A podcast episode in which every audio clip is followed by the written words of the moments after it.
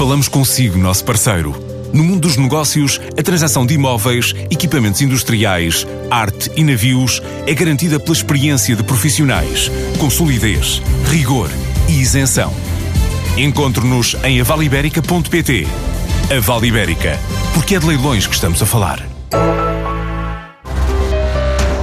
É um cartão de sócio, mas faz muito mais do que permitir assistir aos jogos. É uma espécie de canivete suíço dos cartões de alta tecnologia. Foi desenvolvido pela Lapa Studio, uma tecnológica portuguesa já conhecida por ter desenvolvido um aparelho de geolocalização, por exemplo, de animais domésticos. Agora lança um novo produto dedicado aos adeptos de futebol também baseado na tecnologia Bluetooth. Não estamos dependentes da existência de redes, sabemos que as grandes aglomerações de pessoas provocam grandes perturbações na qualidade da rede e, portanto, este device tem a capacidade de armazenar, porque tem capacidade de processamento, tem bateria que lhe permite processar informação mesmo estando offline. E quando o sistema todo está online novamente, há uma consolidação dessa informação.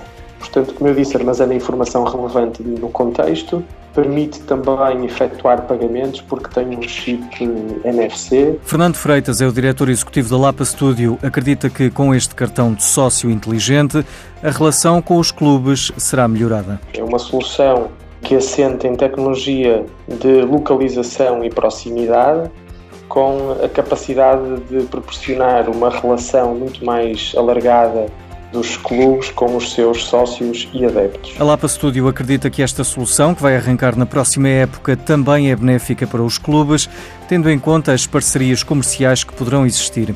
Trata-se de uma transformação digital que agrega diferentes empresas, mas com objetivos concretos, como a melhoria da experiência do cliente, porque, caso contrário, sem essa transformação digital, corre-se o risco de desaparecer, como lembra a gestora Anabela Posidónio. A transformação digital acaba por ser algo natural, dada a evolução tecnológica a que assistimos, e no fundo as empresas que não acompanham podem ficar para trás. E neste caso gostaria de salientar o caso da Kodak.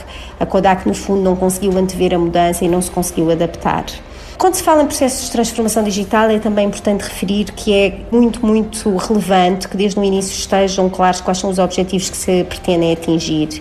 E dentre esses objetivos, no fundo, podem destacar-se a melhoria da experiência do cliente, baixar custos, potenciar lucros, ou mesmo expandir para novos mercados. Ter os objetivos claros numa fase inicial é fundamental, tal como é fundamental ter a liderança de topo envolvida.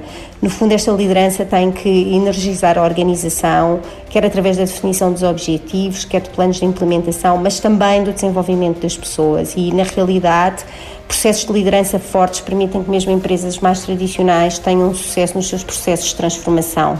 E neste contexto gostaria também de referir o papel dos colaboradores da empresa, os colaboradores atuais, independentemente daqueles que se possam ir buscar ao, ao mercado.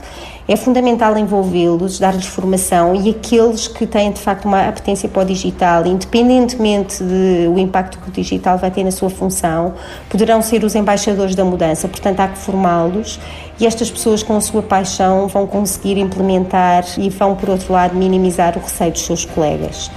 Para terminar, gostaria ainda de referir que a agenda digital é um dos sete pilares da estratégia da Europa 2020 propõe-se explorar o potencial das áreas de informação e comunicação tecnológica e aqui com o objetivo de inovar também para o crescimento económico e para o progresso. E temas como a Internet of Things, Big Data, impressão em 3D, blockchain, inteligência artificial, apresentam um enorme potencial de transformação para as indústrias tradicionais e em termos de resultados, o que veio mostrar o 2018 Digital Transformation Scorecard é que 70% das empresas europeias já investiu de alguma forma em tecnologia digital. As recomendações da gestora Anabela Posidónio para a transformação digital das empresas.